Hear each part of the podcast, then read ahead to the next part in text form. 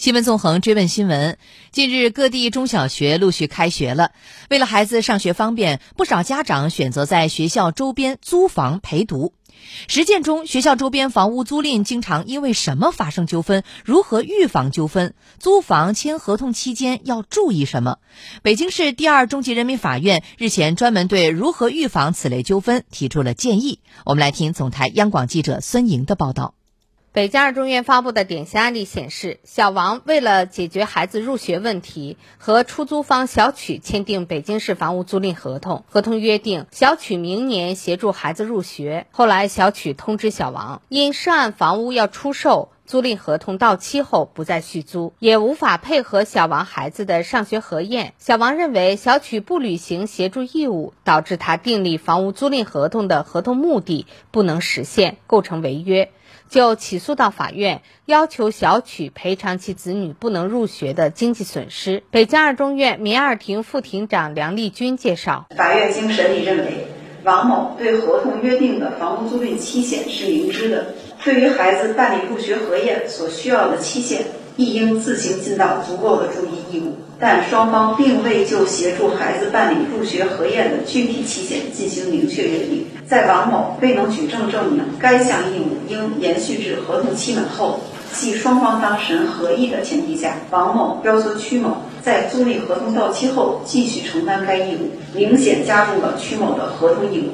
对曲某显失公平。法院审理还认为。小曲在租赁期间届满前的合理期间内，已经就不再续租事宜向小王进行了告知，也配合小王申请居住证及办理交税事宜，所以小曲在合同履行中不存在违约行为。小王主张小曲赔偿房租损失、居间费用损失、不能入学赔偿金的诉求，法院不予支持。房屋租赁合同中所约定的事项应具体明确，否则存在无法实际履行的风险。在没有特别约定的情况下，双方的合同权利义务原则上限于租赁合同履行期间之内。合同履行期限届满后，当事人不再继续承担合同义务。数据显示，自2017年至今年七月底，北京二中院审结的2586件不动产租赁纠纷案件中，居住性房屋租赁纠纷案件477件。具体到学校周边居住性房屋租赁纠纷的特点，北京二中院民二庭庭长邹志分析。租房人群以中学生家长居多，租房目的是离学校近，为改善学习休息环境，以整套房屋租赁为主，多有学校周边房屋中介机构参与其中。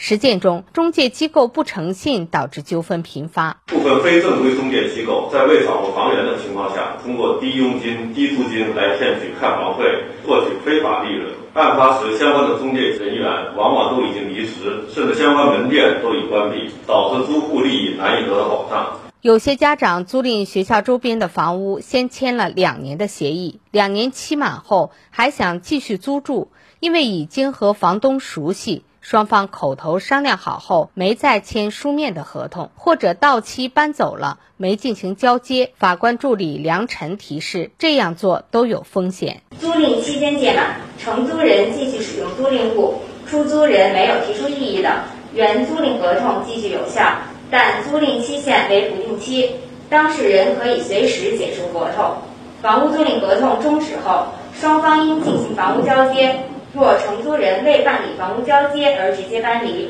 导致双方未能就屋内状况进行确认，则承租人对此负有过错，应承担相应的民事法律责任。实践中，因为结算热水费、电费等费用没有查验核对屋内设施是否损坏等发生纠纷的问题比较多。法官赵应臣提示，即使口头达成的约定，也要落实在书面。妥善保存好租赁合同及押金凭证。租赁合同的当事人应当就合同事项，尤其是细节问题，作出具体的约定，明确双方的权利义务，以免发生不必要的争议。法官提示：租赁学校周边居住性住房时，要验明有效房产和身份证明，不轻信出租人或中介机构的单方描述，做好实地验房工作，全面了解房屋状况。北京二中院民二庭庭长邹志：一看距离，以保障交通时间的效率；二看环境，以保障孩子的学习休息；三看管理，以保障居住的舒适度。在验房时，应查看房屋整体状况，检查屋内家具、电器等设施设备，做好记录，并与出租人进行确认。当前，房屋租赁市场充斥着一些假房源、假房东、假中介，租赁房屋尽量选择具有租赁代理资质且市场信誉好的中介机构。法院建议行政主管部门规范房屋中介机构的经营行为，加大监管力度。